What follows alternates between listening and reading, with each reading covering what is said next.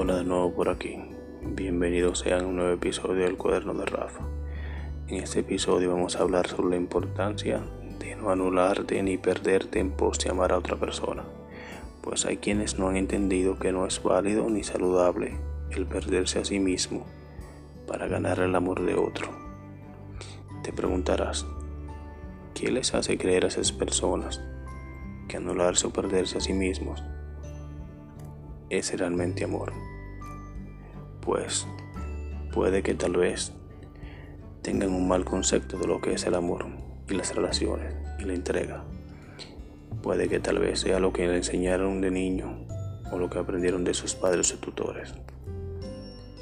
Pero amar no significa que tengas que anularte en pos de esa persona, ni olvidarte de que existes, ni de que debes amarte y valorarte por encima de todo. Todo comienza dentro, todo comienza por uno mismo. Para amar, debes amarte primero. Si quieres que te valoren, debes darte tú ese valor. La gente te compra según el precio que tú mismo te pones. La gente te respeta según el respeto que te des tú mismo.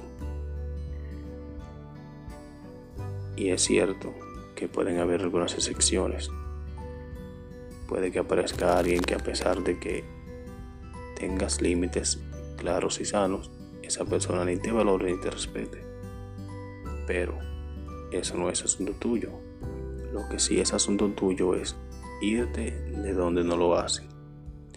Cuando te traten mal, tu deber es tratarte bien y marcharte de ahí. Donde no puedas amar, no te quedes. Donde no puedas florecer, no es un buen lugar para sembrarte. Lo importante es que entiendas que nuestro tiempo es muy corto como para perderlo donde no puedes ser tú, donde no puedes amar, donde no puedes crecer ni florecer. Hay que entender que a veces lo que uno quiere no es lo que le conviene y que querer y necesitar no son lo mismo. Hay muchos que se equivocan con esto. Así que si sientes que alguien no te quiere, puede que estés en lo cierto. Puede que sea una inseguridad tuya.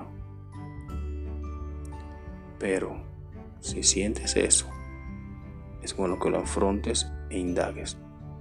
Pero si a pesar de sentir eso, no haces nada y continúas ahí, entonces debes verificar qué tanto te quieres tú. Si dónde estás y con quién estás, lo que te trae es más lágrimas y tristezas que alegría y sonrisas, pregúntate, ¿qué hago aquí?